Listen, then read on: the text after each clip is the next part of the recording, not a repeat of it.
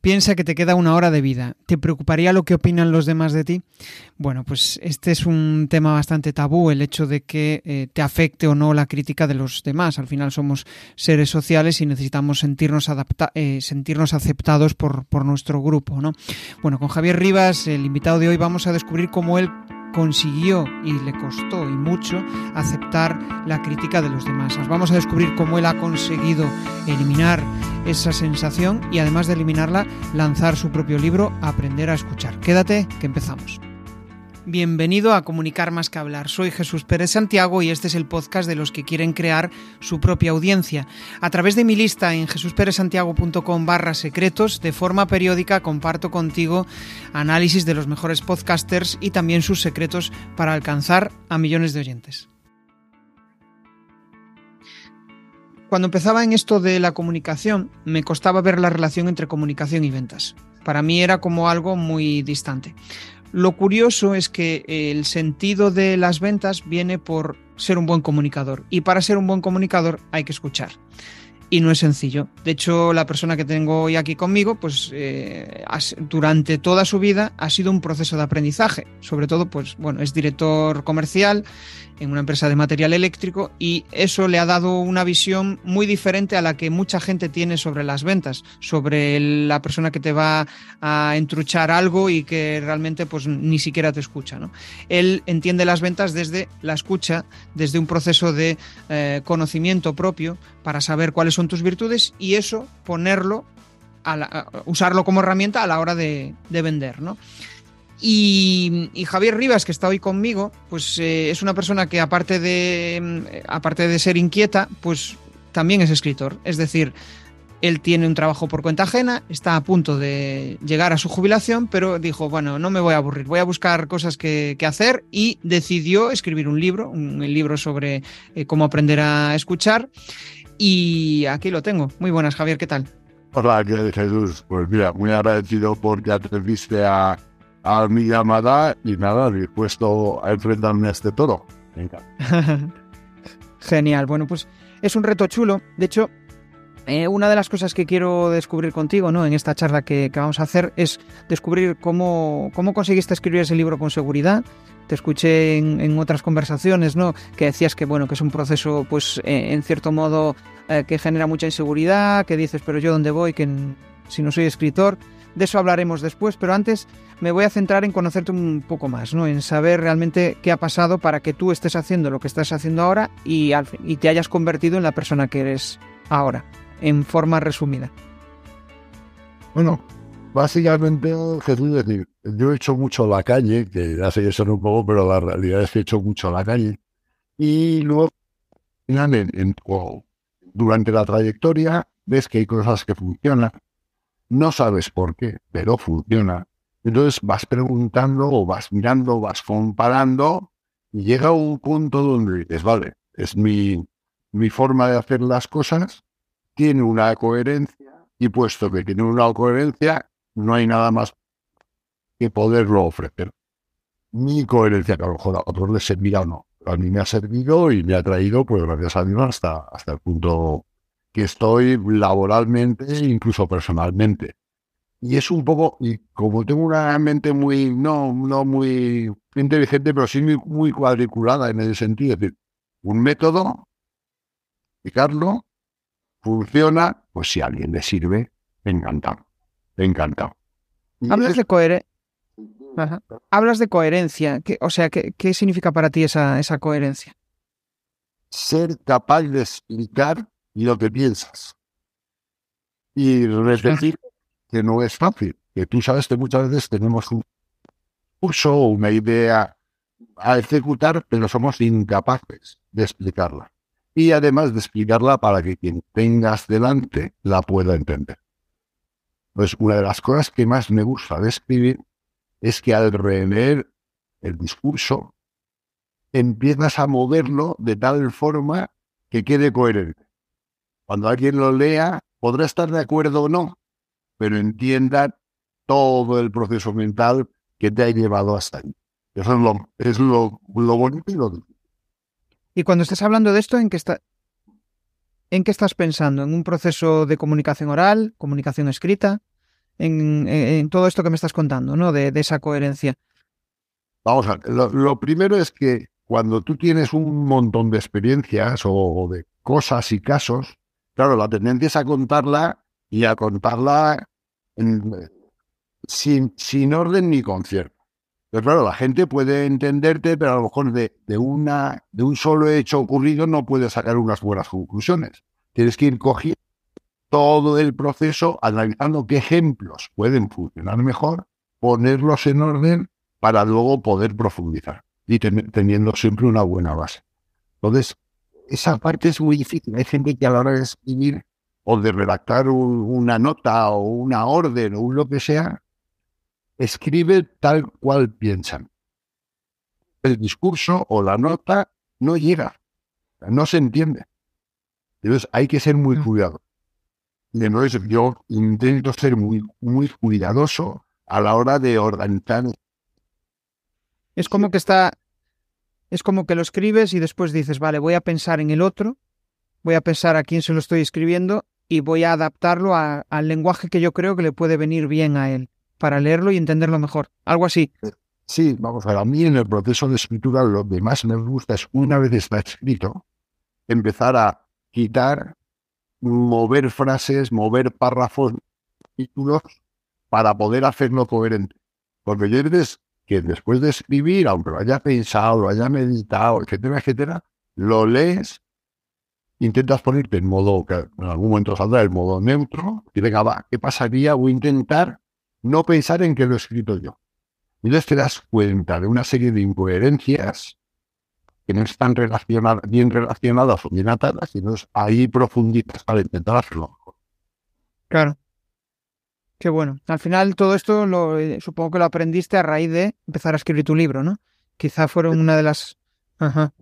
Claro, y decir, bueno, yo vengo en el mundo un poco que tú estás más metido, es decir, yo antes tenía un par de blogs pues también, es decir, va soltando mano, no es de repente me despierto y escribo un libro, es decir, yo blog donde, donde he escrito cosas, donde tal, entonces eso poco a poco te va formando.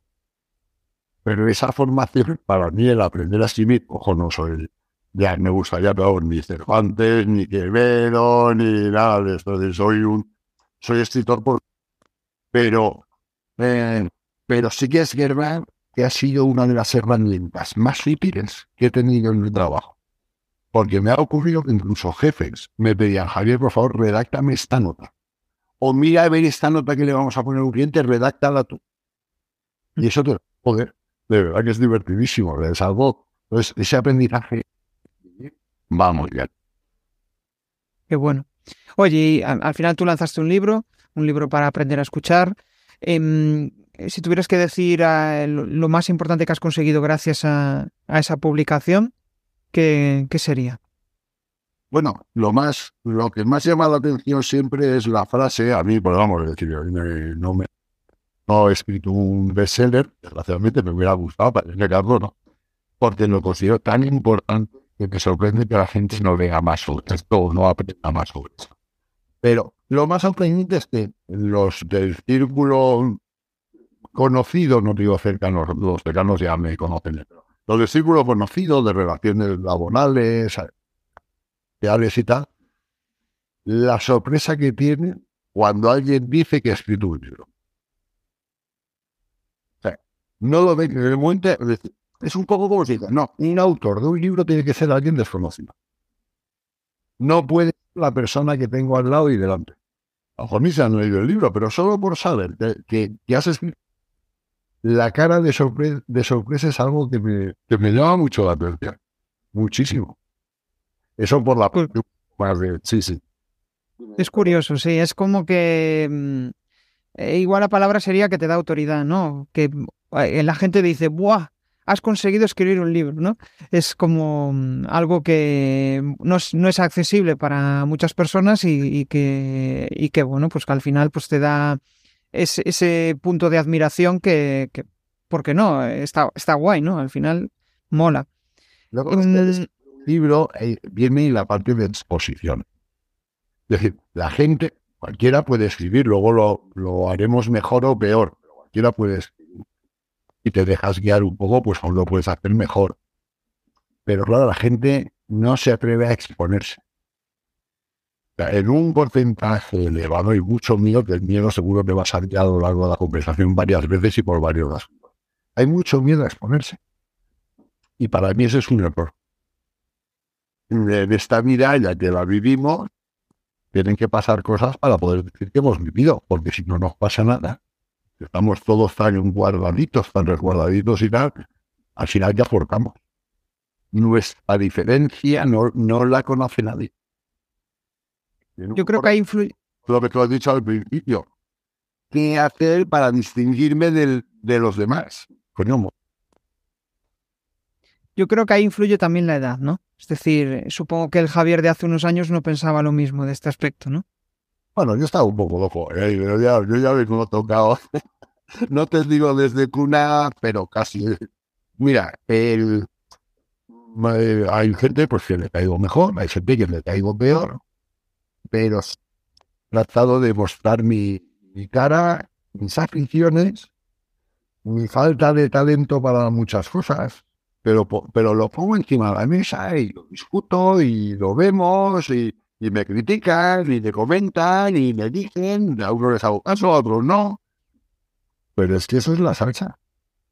Claro. De hecho, tienes un perfil súper curioso. O sea, eres ingeniero aparte de, deportista y directivo en el área comercial. O sea, tienes ahí una mezcla importante. Perdón, y coach. Y coach también, pues fíjate.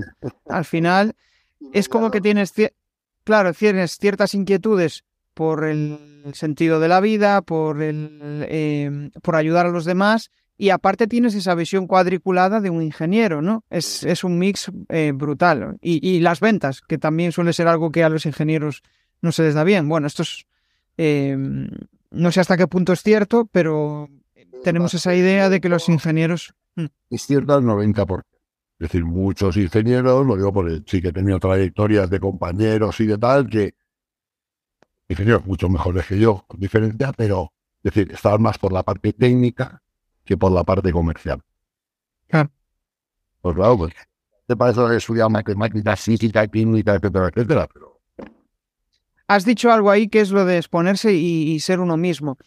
Y mm, cuesta ya en la vida real, imagínate, en el... Eh, porque al final poco la educación, eh, lo que vemos en nuestro entorno, el encajar, hace que actuemos así. Imagínate en el online. Al final, pues la mayoría mostrarse de una forma natural en el online es algo como, eh, pero que me estás contando, ¿no? Al final no es, no es fácil, ¿no? Y yo creo que el podcast ahí abre una, una vía para eso, para charlas distendidas, como si estuviéramos tomando un café y conociendo mejor a la, a la persona. Y eso yo creo que eh, ya nos hace distintos, porque poca gente está dispuesta a hacer, pues esto, lo que estamos haciendo nosotros ahora, ¿no? Charlar, mostrarnos tal como somos, hablando de nuestras cosas buenas y muchas veces pues hay cosas que, como tú dices, ¿no? Es que, bueno, pues eh, igual a, mí se me da bien eh, hablar aquí en el online, pero escribir pues no soy tan bueno.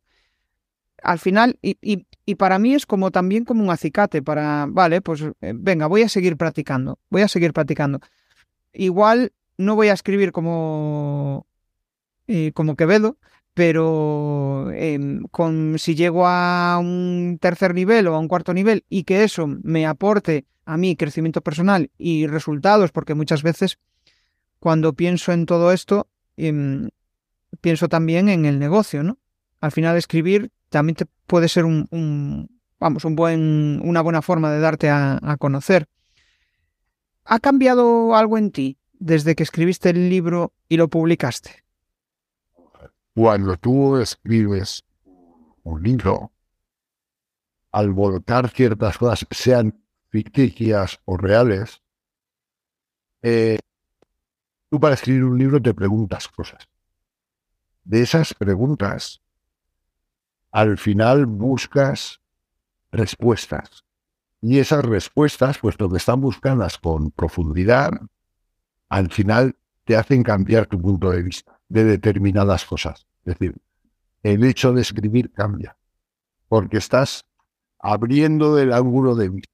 Y tú sabes que en el momento en que en la vida abres un poco el ángulo de visión, te abres a que te pasen cosas, te suceden cosas quieras o no, eh, tienes más capacidad de adaptación, porque entiendes más cosas. Y entonces, claro, un libro, como le digas muchas horas y mucha atención y mucha, mucha investigación, mucho tal, claro, en la cabeza y entonces vas viendo, vas ampliando la mirada, vas ampliando, tu ángulo se abre, descubres otras cosas, te vienen otras líneas y entonces resulta que parece que pues, sigue siendo el mismo, pero tú mismo estás viviendo una vida distinta. Eh, suena chulo. Yo creo que al final em, yo tengo esa misma sensación cuando, por ejemplo, creé por primera vez mi podcast, ¿no? Y eh, pues comunicaba como un robot. O sea, no, no veáis los, no le veáis ni escuchéis los primeros capítulos, porque al final eh, es un no, es un proceso y es imposible comunicar. De hecho, em, y creo que lo repito muchas veces en el podcast, ¿no? Para comunicar bien tienes que empezar comunicando mal. Tienes que atreverte a hacerlo, ¿no? Y mm, yo creo que una de las claves para todo esto es la, curiosidad, ¿no? O sea, yo si no fuera por la curiosidad de conocer al otro en estas charlas, pues probablemente no sería lo persistente que soy, ¿no? ¿Qué relación ves entre curiosidad y escucha? Que para mí son dos palabras clave. A ver, toda, toda. Es decir, tú solo puedes escuchar bien si sientes curiosidad por el otro. Curiosidad buena, curiosidad sana, curiosidad de aprendizaje. Cuando tú te pones delante de alguien, solo le vas a escuchar si de verdad piensas o ves aportar, que puede ser un punto más de apoyo para ti para empezar a ver más cosas. Y eso solo se hace desde la curiosidad.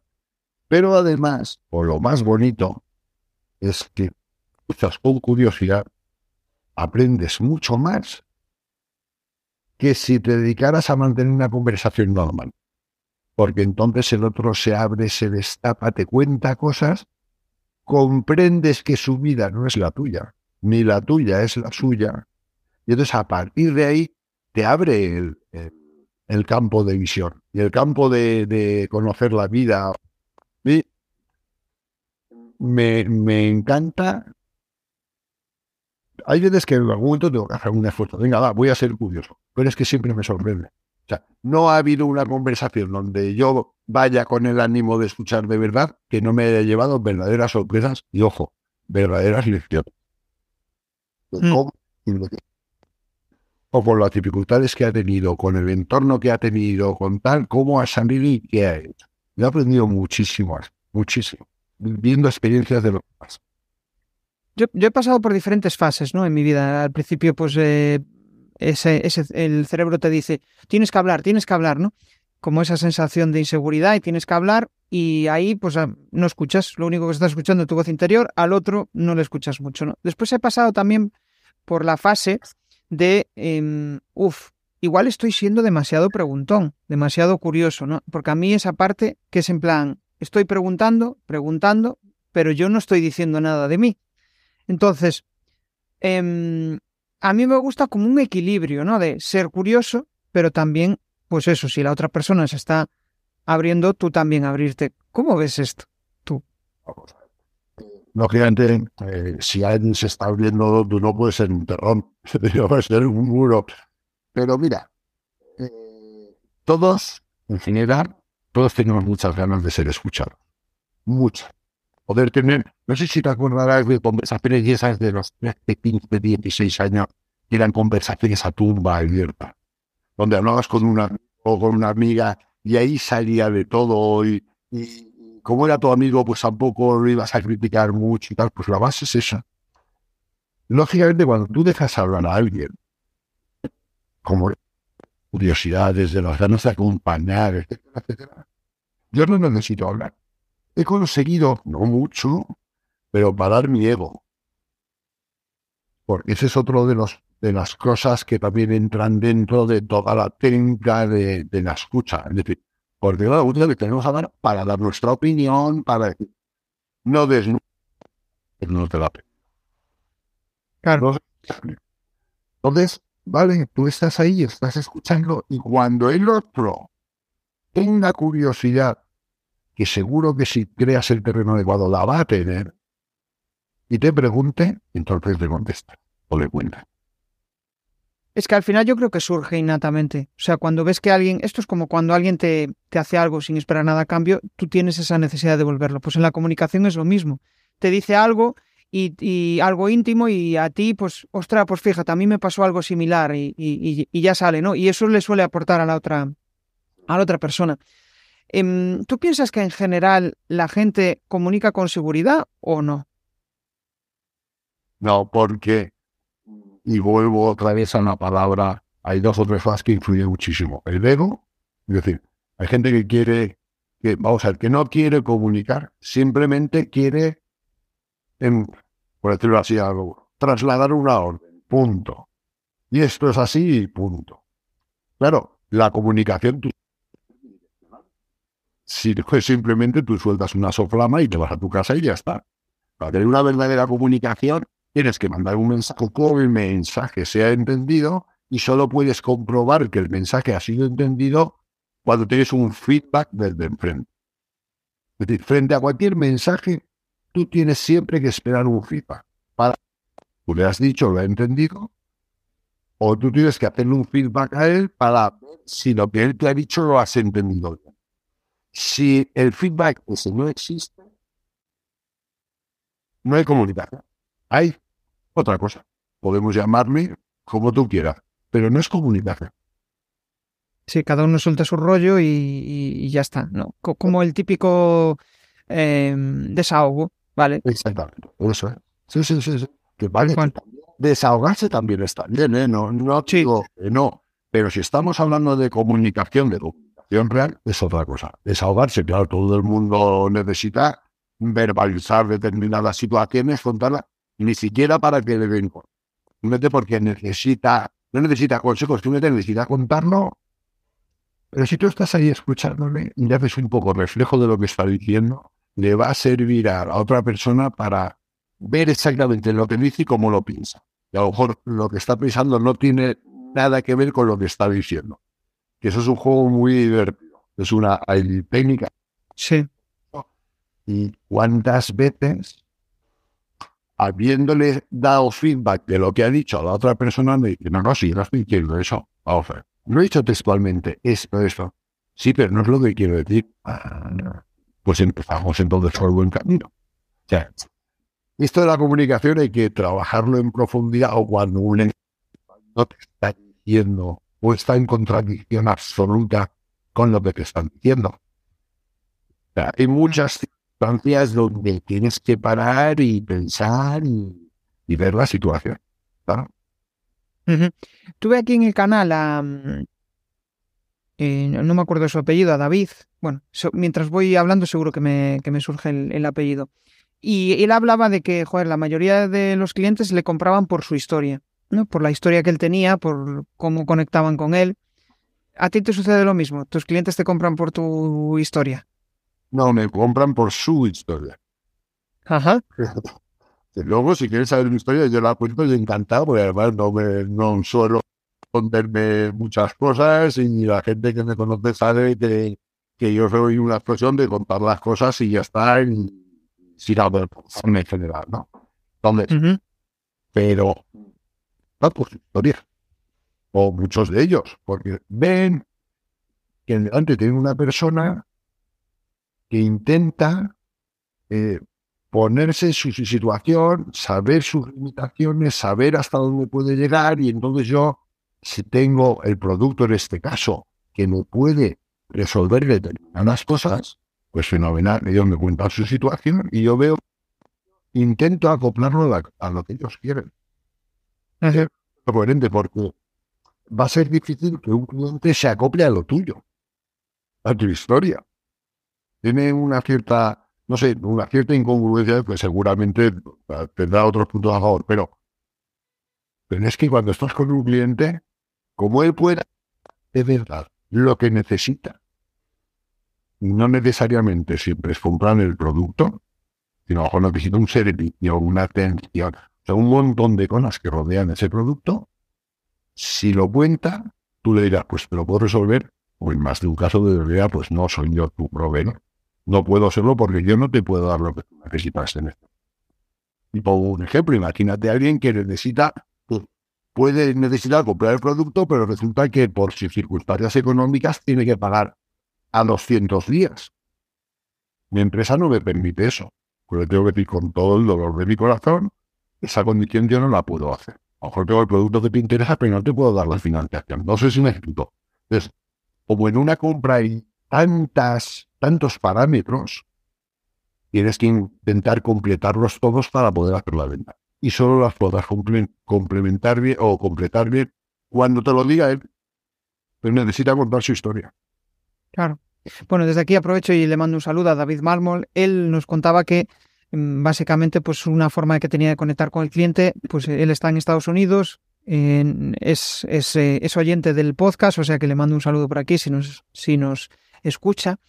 Y él decía que al final, cuando llegó a Estados Unidos, que contaba su historia y eh, no que llegó allí por amor y demás, y eso hacía que la persona al final se, ah, pues qué guay, que me siento identificado contigo. Y eso provocaba después, pues, eh, muchas veces una compra o pues una relación, ¿no? Donde, em, bueno, una conexión, más bien sería la, palabra. Pero sí, tiene sentido lo que dices. Mm. La, lo que hacen es una de las cosas importantes que es crear el terreno de juego adecuado para mantener la conversación.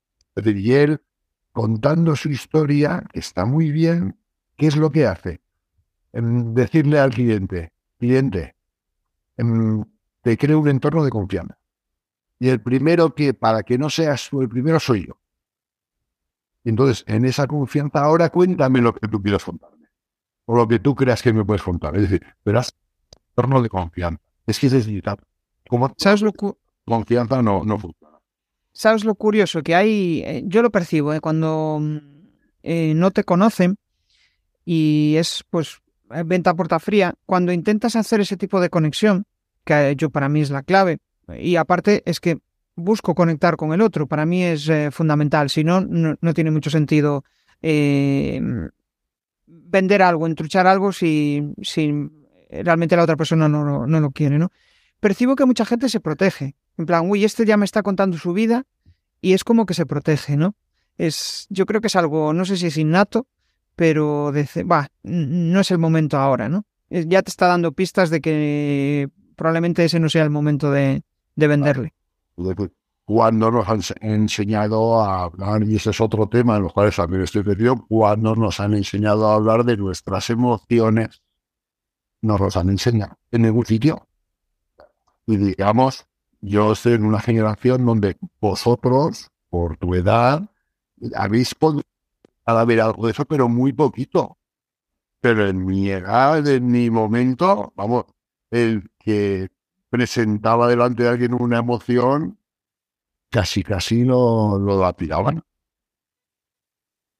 Entonces, claro, es que no nos han enseñado. Eso sería otro tema de discusión, eh, porque, claro, como lo, una de las cosas más importantes, que son las emociones, nadie nos habla de ellas hasta que nosotros de repente, a partir de una cierta edad general bastante elevada, nos empezamos a preocupar por ese tema qué sociedad estamos, es decir, qué sociedad hemos creado y cómo podría cambiar capaces de darle a las emociones su verdadero valor.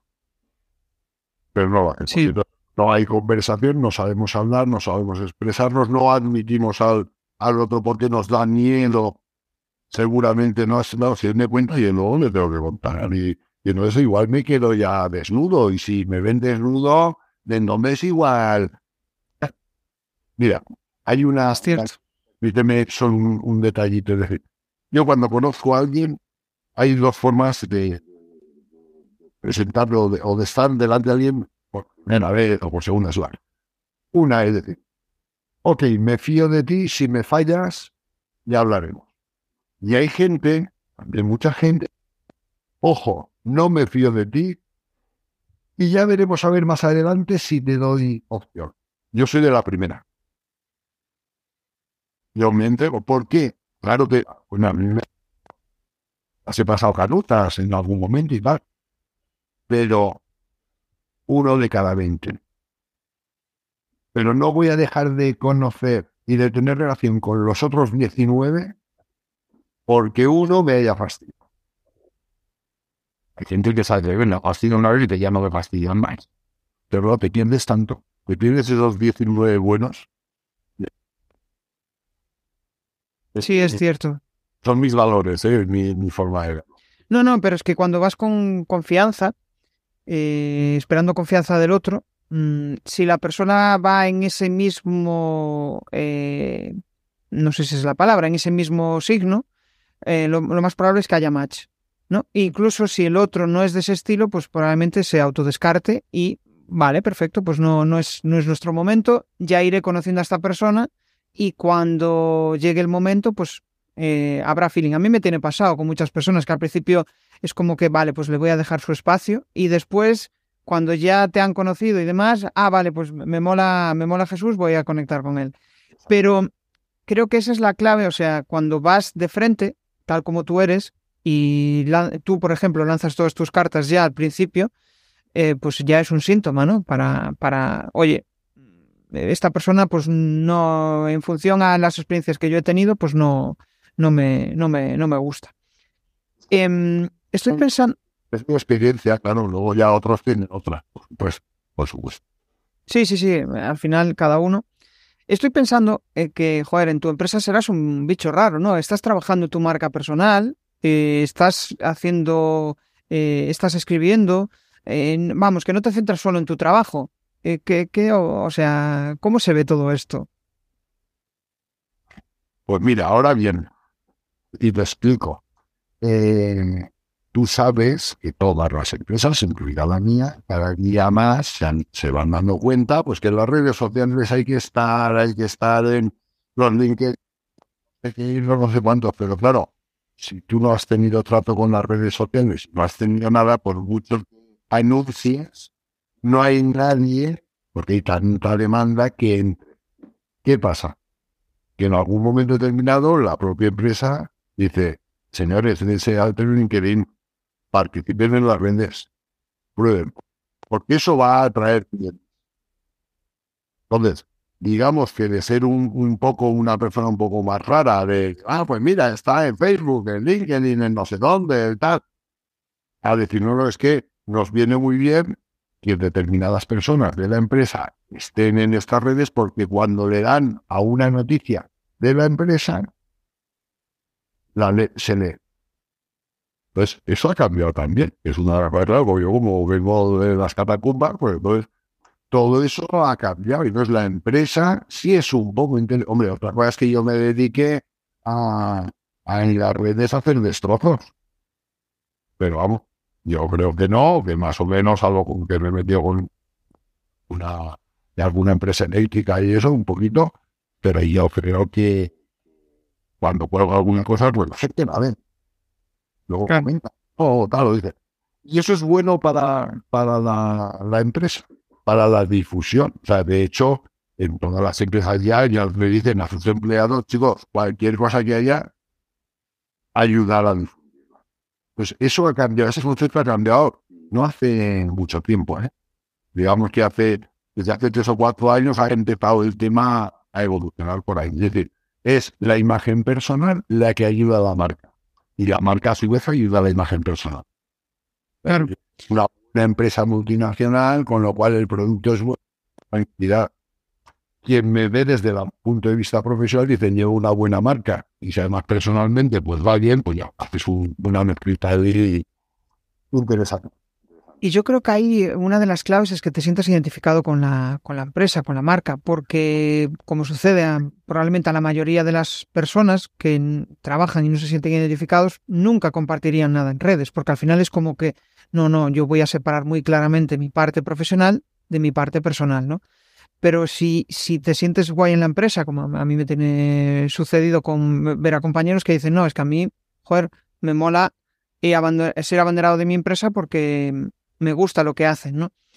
Quizá no sea lo más habitual, pero yo creo que estamos avanzando en ese, en ese aspecto. El orgullo de, de pertenecer. Yo, ya pues, estoy muy contento por muchas cosas con, con mi vida. Claro que tiene sus fallos y sus cosas y tal pero yo estoy muy orgulloso y muy contento. Entonces, eh, en ese sentido, no me cuesta ningún esfuerzo. Pero es que además, otra a la empresa, todo que nos ayuda a nosotros la empresa, pues es con esto. Ahora está esto no de moda, porque yo creo que esto ya se queda más la vida. O sea, que estar ahí. Claro que sí. Y en todo esto influye la crítica, ¿no? Que al final, que es un, tema bastante recurrente, el, eh, cómo, cómo gestionar la crítica de si eres un bicho raro en la empresa, de si, eh, pues eso, estás a, escribes un libro, eh, creas contenidos, ¿cómo mejoraste en todo ese aspecto? ¿Te sigue afectando la crítica? No, vamos a, no por una cosa. Cuando hay primero tengo que avisarme un poco por la gestión de, la, de las emociones y tal. Lo primero es cuando alguien te va a hacer una crítica. Y no. Lo primero que yo hago yo es darme un aviso. Javier es una crítica. Ojo que la crítica puede ser buena o mala, ¿eh? Porque siempre que hablamos de críticas estamos pensando en que te pongan a parir. No, puede ser buena o puede ser mala. En ambos casos, yo lo primero que hago es cerebro surando. Crítica, crítica. Y no es lo que trae. Me hago la representación de estar en un teatro, donde yo soy un personaje ajeno. veo a Javier y veo a la otra persona, pero los veo desde fuera. De tal forma que pueda evaluar si es correcto el comentario que están haciendo o no. Si es correcto, pues fenomenal. Si es laudatorio, pues hombre, a, nadie le amarga un dulce. Y si es una crítica que me sirve para crecer, la tengo que asumir. Y si es una crítica muy dura, la cojo y hago ni Javier, escribe mal ya, pero es que yo no puedo escribir mejor. Pero ni siquiera explicaciones. ¿A qué lo vale? Este hombre piensa que escribo muy mal, pues me estará comparando con lo que hemos comentado, que con un monstruo de la escritura, un Vargas Llosa o alguno de estos, pues claro, yo no voy a llegar ahí nunca. Hago todo lo que yo puedo. Ya está. Me intento, intento hacerlo bien con lo que tengo a mano y puedo y, ya está. Pero la crítica siempre hay que escucharla desde el punto de vista neutral, porque te puede hundir por muy buena o hundir por muy mala. Mira, ahora estoy aprendiendo a tocar el piano una persona que tengo mucho afecto, te la quiero mucho, me dice, Javier, talento no tienes, pero constancia vas a llegar porque tienes mucha constancia. según eso debería coger la tapa del piano y cerrarlo. Porque no tengo talento, pero digo, pues mira, tal vez es verdad. Pero tengo la constancia, voy a, voy a trabajar. A ver si 10 años lo que pasa. Pero podría haber cerrado la tapa, no sé si me explico. decir, si no tengo talento, ¿dónde vas? Si tienes la edad que tienes, ¿dónde vas? Editor cualquier página. Es un lenguaje nuevo, ¿cómo lo vas a aprender? Pues chicos, solo intentándolo y disfrutando. Yo creo que esa es una de las claves muchas veces, porque parece que, o sea, parece como que em, si algo no se nos da bien, automáticamente tenemos que descartarlo. Pero es que igual no sabemos hasta qué punto se nos da bien. O sea, yo cuando empecé a grabarme, o sea, cuando empezaba a comunicar, siempre autodescartaba el vídeo. Decía, no, no, no, no me voy a grabar en vídeo ni de coña. Y ahora resulta que estoy todas las semanas eh, publicando vídeos mm, sobre el podcast, sobre, sobre mí, mostrándome, ¿no? Em, y como que descubres facetas ocultas en ti. Otra cosa es que digas, joder, me estoy, llevo tres meses grabando en vídeo y, no me gusta, no me siento bien. Todo Dios me dice que soy, que, que, que me dedica a otra cosa. Pues entonces, em, vale, pues ya tienes pistas de que realmente eso no es. Pero antes de probar, o sea, antes de decir que no, prueba. Tengo una cierta constancia y si a los seis meses dices, no, esto no es para mí, perfecto, ¿no? Yo creo que va un poco por ahí, es, es eso. Más, añade una cosa más. Prepárate, pregunta, busca a los buenos acepta los consejos que te den. Hazlo. Y no es a lo mejor donde estabas bloqueado, pum, pum, se libera y sale la bestia que hay en ti. En el caso del piano mío no va a salir la bestia. Pero una vez te quitas cuatro barreras que tienes, pues yo qué sé, porque a lo mejor de pequeño era, eh, no te gustaba hablar, yo qué sé. Pero desbloqueas eso de repente. Salir la fiera, ¿eh? Te puedes... has, has abierto una lata súper chula que es eh, la gente con la que te rodeas, la gente que, que te ayuda a acercarte a ese objetivo, ¿no? Y, por ejemplo, yo cuando lancé el podcast, uno de mis objetivos precisamente era ese, ¿no? El, oye, voy a aprender de otras personas y esto lo voy a compartir porque mm, a mi audiencia eh, le va a interesar, ¿no? Si, si hay algo que a mí me interesa y yo, por la contra, quiero que mi audiencia crezca a nivel de comunicación, pues lo que me interesa a mí, probablemente a ellos también les, les interese, ¿no? Entonces, ¿cómo, cómo uno puede eh, elegir bien a las personas con las que se rodee y evitar esas personas que te descargan las pilas? Pues mira, si es que al final es casi lo que esa persona que te pone una sonrisa, que estás hablando con él y te pone una sonrisa, esa persona es buena. El que hablas con él y no te atreves, te ahogas, se te hace el nudo en la y te pone cardíaco, chico, si hay 7 mil millones de personas en el mundo, ¿qué tienes que topar con todos los canallas que hay? No, pues te quita. Te aparecen 60 buenos. 60 personas con las cuales estás bien. Y luego de otros aprenderás unas cosas, de otros otras, a otros te pedirán la vida y estarás ahí. Pero tienes, te tiene que poner la sonrisa. Tienes que notar que te relajan y que te dan vida. Y eso se huele muy. Tú sabes que esos tímicas, no sé por qué, que seguramente la neurociencia. Pero es que eso es así. Hay personas que te ponen la sonrisa, que hacen que tus, tu corazón eh, vaya a una frecuencia fenomenal. alguna ahí que te pone cardíaco para bien, ¿no? Pero en general que te ponen una frecuencia buena que te hacen ser feliz, estable, tranquilo. ¿Sabes lo curioso? Para llegar a eso, eh, tiene que haber también un buen nivel de autoconocimiento, porque mm, eh, las típicas relaciones tóxicas, ¿no? Pues yo que sé, incluso de pareja, al final, si estás acostumbrado a ese tipo de relaciones y es lo que has visto durante toda tu vida, es muy difícil ver a personas que te, te ayuden a cargar las pilas, ¿no? Entonces, ahí es un, un, tema de, desde mi punto de vista de autoconocimiento, de, oye, vale, ya sé eh, hacia dónde quiero ir, ya sé quién soy, en constante evolución, obviamente, y ahora, ahora ya estoy en disposición de aceptar a esas personas que vengan aquí, y, lo curioso es que cuando cambia tu actitud, de repente se empiezan a acercar a ti personas diferentes que hasta ese momento nunca se habían acercado. Y dices tú, hostia, que parece que emano otra energía, ¿no? Claro, es que hay, una cosa, y esto es que nos daría paz si te, lo que yo que me siento podcast, que que te diga, es decir, cuando tú tendemos todos a mirar hacia afuera, a ver lo que opinarán, lo que nos dirán, lo que nos aportarán, lo que nos fastidiarán, etcétera, etcétera, pero cuando tú, digo, yo lo he pegado tarde y mira hacia adentro y dices, a ver, venga, tráeme la escoba que voy a empezar a barrer, a quitar, a estar yo, a a mirar las cosas que yo necesito, porque cuando yo sé, esté tranquilo y yo tenga, y si consigo tener alguna riqueza, yo entonces podré ser generoso. Entonces, cuando tú estás bien por dentro, que has acumulado espiritual, o como, entonces puedes ser generoso. Porque además eres la, el ejemplo de, de, la persona que, que puede ayudar y que puede estar ahí pero para eso necesitas mirar hacia adentro. Y en estos momentos, a lo mejor me equivoco y seguramente algún día hablarás con la cantidad mayor. Yo te digo que de toda la población, personas que miran para adentro bien, 2%, 3%, no más. Hay mucha gente que no mira para adentro, que se esconde en el alcohol, en el fútbol, en la, no sé, mil cosas con tal de no entrar en la TV.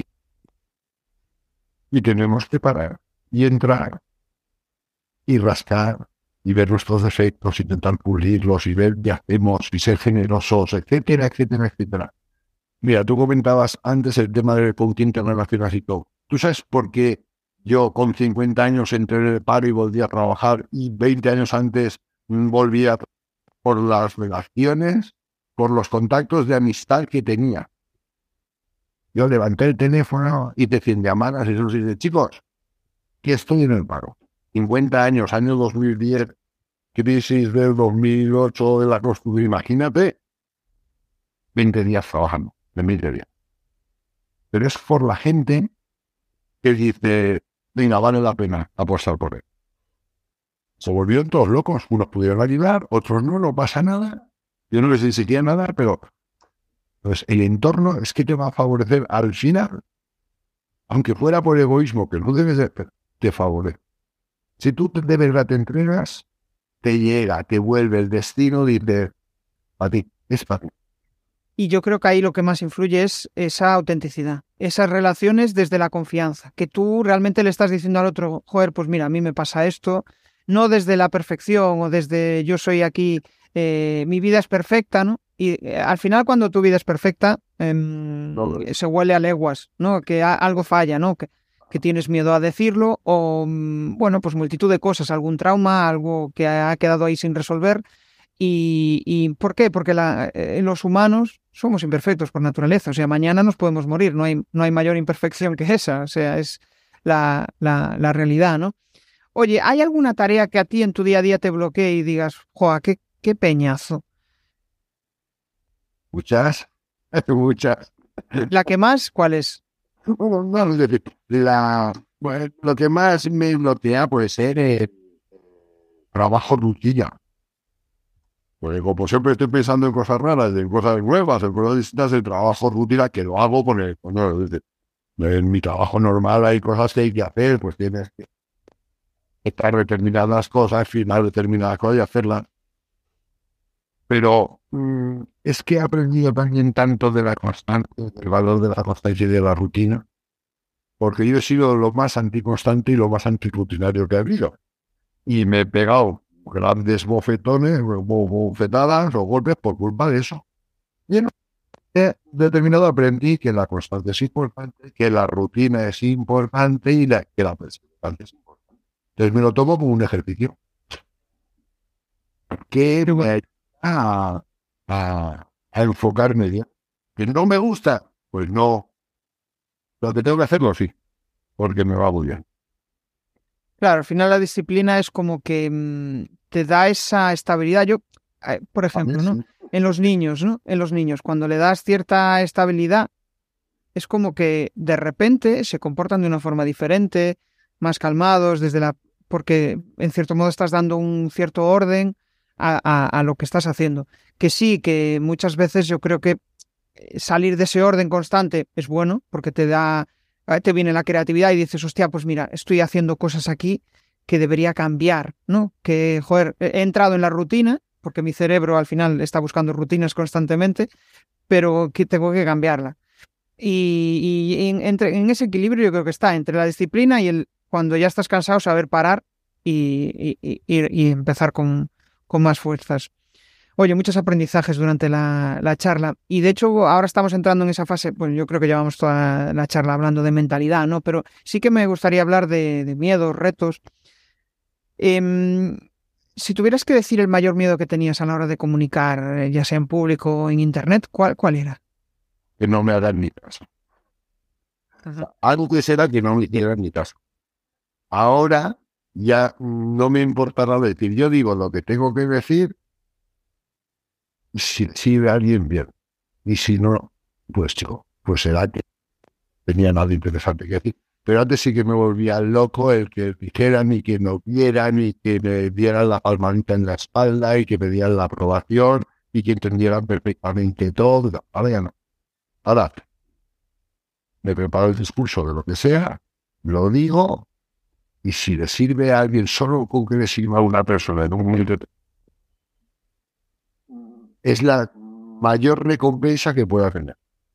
Porque una vez, hombre, un poco el golpe de ego, decir, porque una persona me ha dicho que lo que yo he dicho o he comentado le ha servido. Oh, eso ya me pone a mí como una moto.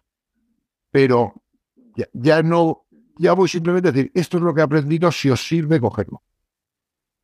Pues no pasa nada, cogerlo otra cosa como muy Yo, yo, soy una persona que, eh, o sea, en función a lo que estás diciendo, ¿no? Siempre trato de encontrar un sentido a lo que hago. Y en función de la charla que tengo, pues siempre me gusta investigar un poco sobre esto, ¿no? La semana pasada tuve una charla eh, en la cual la persona me decía que antes que también se centraba mucho en eso, pero que ahora es más pragmático y muchas veces busca hacer cosas sin encontrar el sentido, porque muchas veces ahí es donde después le encuentra el sentido. ¿Qué opinas de esto? O sea, ¿hay que eh, encontrarle un sentido a lo que hacemos? Sí, ¿no? Al final, hombre, las metas siempre son importantes porque por lo menos sabes hacia dónde vas. Y lo que me ha enseñado hace no mucho, hermano el mayor, la meta más importante es la trascendencia. Porque que al final, cuando no estés, has vivo. De algo de lo que hayas dicho o algo le haya servido alguien para algo, para su mejora, lógicamente. Dices, si consigues eso, que seguramente no te enterarás, habrás cumplido el propósito pues, tan grande y tan alto y tal, que en el resto, pues no, que tener unas metas más cercanas o más tarde. Pero todas las metas que puedas tener, tiene que, para mí, tiene que tener ese paso mirar la tener. Para mí sería una lástima si cuando me muera, nadie es capaz de, de acordarse podido comentar o algo que le haya podido servir para mejorar. Qué lástima. ¿No? Pues entonces sí que ya es una polvo. Supongo que supongo que este sentido de la trascendencia no ha estado siempre ahí en, tu cabeza, ¿no? Ha ido evolucionando. Ah, desde hace relativamente poco tiempo. Pero cuando tú metes el sentido de la trascendencia, sabes lo que pasa que ya no tienes ni límite, ni horas, ni nada para el aprendizaje, para seguir trabajando, para seguir haciendo lo que tienes que hacer. No sé si me explico.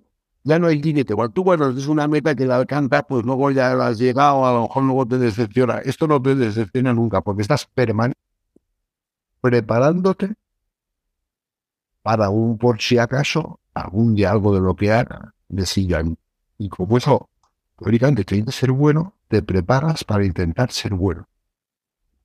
No sé si consigo explicarlo. Es complicado esto, es complicado. Yo creo que al final, en función de nuestra edad mental, van, se van activando determinadas cosas en nuestro cerebro, ¿no? Que nos van preparando hacia ese futuro. te voy a poner un ejemplo muy fácil. Si tú quieres hacer ingeniería, tú sabes que en cinco o seis años acabas la ingeniería. ¿Y qué te pasa cuando acabas la ingeniería? Uno, que no sabes nada. Dos, que tienes la detención y todo eso para esto, con la trascendencia no te pasa eso. Voy a aprender sobre ingeniería. Y voy a intentar, dentro de todos mis talentos o de ningún talento, aprender lo máximo sobre ingeniería. ¿Para qué? Por si algún día sirve de algo. Eso no tiene límite. No tiene limitación de estudio, no tiene final, no tiene nada.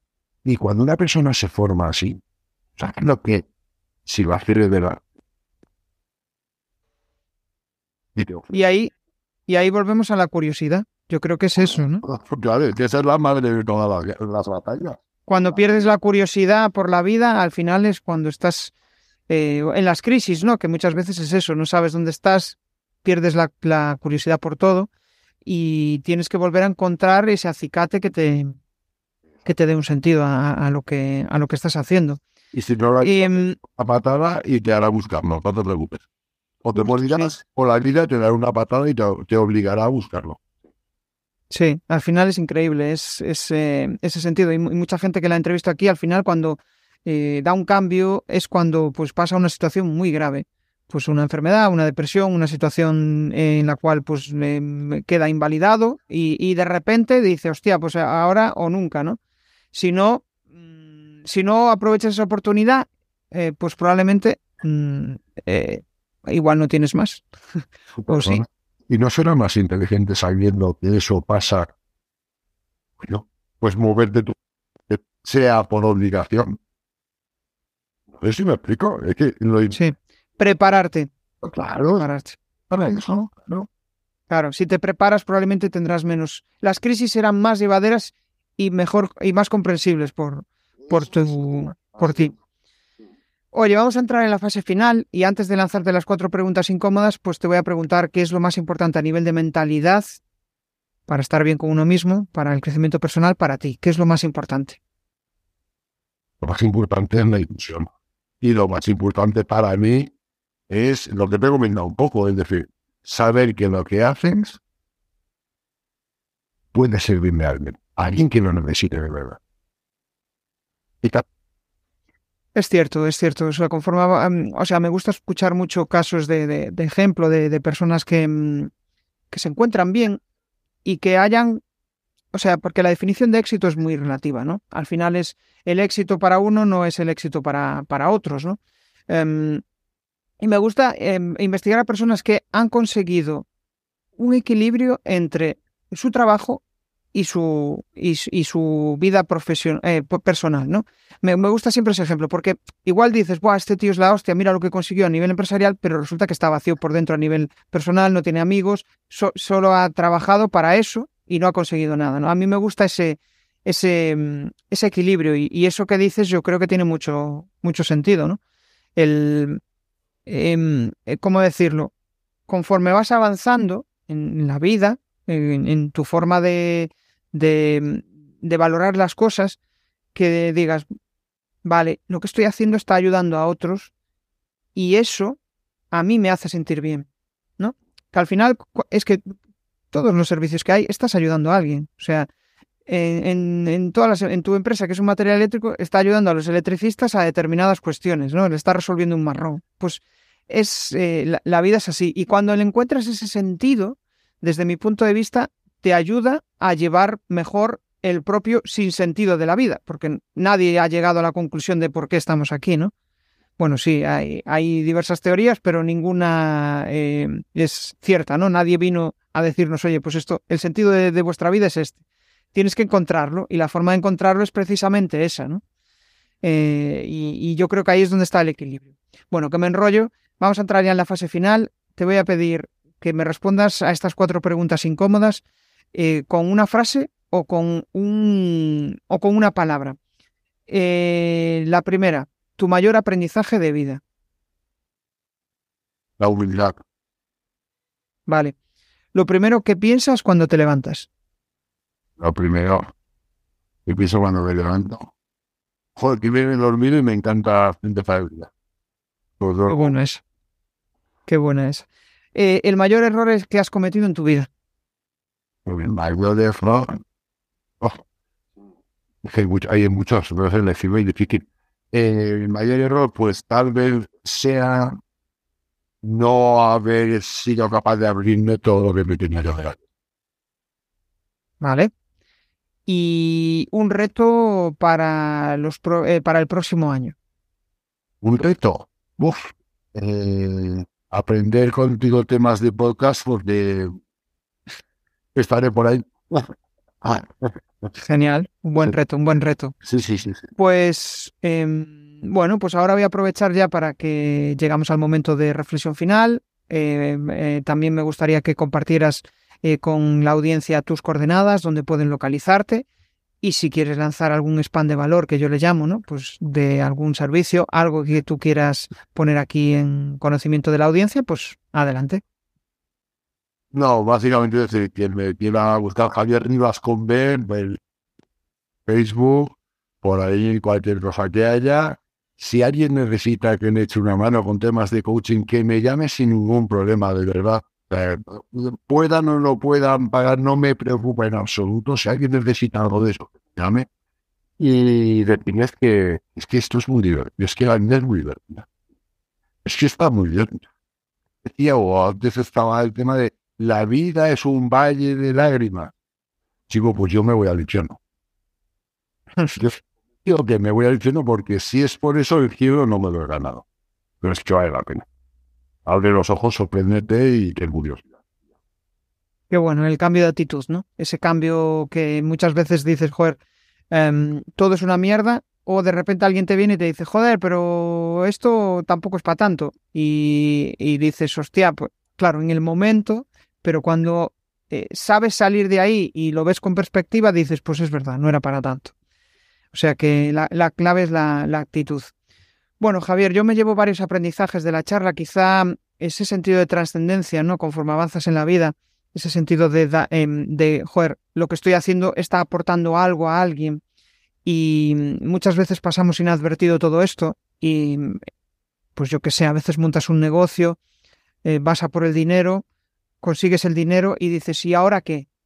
¿Qué más me queda? Pero en cambio, cuando encuentras ese sentido a, joder, lo que estoy haciendo, ostras, es que, pues fíjate, estoy ayudando a otras personas o em, em, estoy, em, imagínate que te conviertes en un, formador o una persona que da charlas y dices, fíjate, lo que estoy diciendo yo ahora, que yo lo he vivido por mí mismo, he conseguido inspirar a otras personas a que les vaya mejor o que cambien su punto de vista.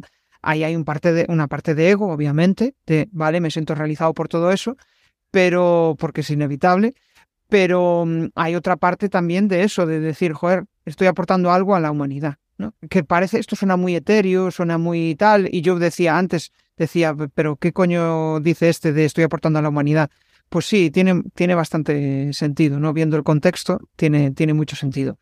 Y también me llevo el, otro aprendizaje, que es el de escuchar, ¿no? El de dejar, mm, de intentar lo más mínimo a ver si me consigo explicar, es como dejar de lado las conversaciones que no aportan nada. Al final la vida es muy corta, como para perder el tiempo con personas que, pues lo típico, vale, si es una charla de ascensor, pues obviamente es inevitable, ¿no? Pero cuando tienes unas ciertas inquietudes y al final tus conversaciones de tu día a día se trasladan en banalidades, pues igual tienes que hacer algo, tienes que cambiar tu forma de, de relacionarte hacer cosas que te motiven, salir de ahí y eso probablemente te ayuda a encontrar un sentido a lo que, a lo que estás haciendo. Y nada más, Javier, pues ha sido un placer. ¿Eh? Justo. Hay que ponerse, hay que ponerse, es un trabajo, es un trabajo de, picar piedra. Yo le siempre digo picar piedra y sentarte de enfrente de una hoja en blanco y decir, ¿y yo quién soy y, y hacia dónde quiero ir? Y es en plan, ostras, qué difícil, hay tantas opciones, no sé por cuál decidirme es, complicado, sí, es complicado. Bueno, pues nada, hasta aquí ha llegado la charla y espero que lo hayáis pasado bien, igual que yo. Y nada, nos vemos en el siguiente episodio. Un saludo, Javier. Gracias, Jesús. Un abrazo. Venga, chao, chao. Si te ha molado este episodio del podcast, pues déjame un maravilloso like o un precioso comentario en tu plataforma habitual de podcasting. Si quieres dar más visibilidad a tu marca y llegar a nuevas audiencias a través de un podcast, te cuento cómo puedes crear tu propia estrategia de comunicación en jesusperesantiago.com.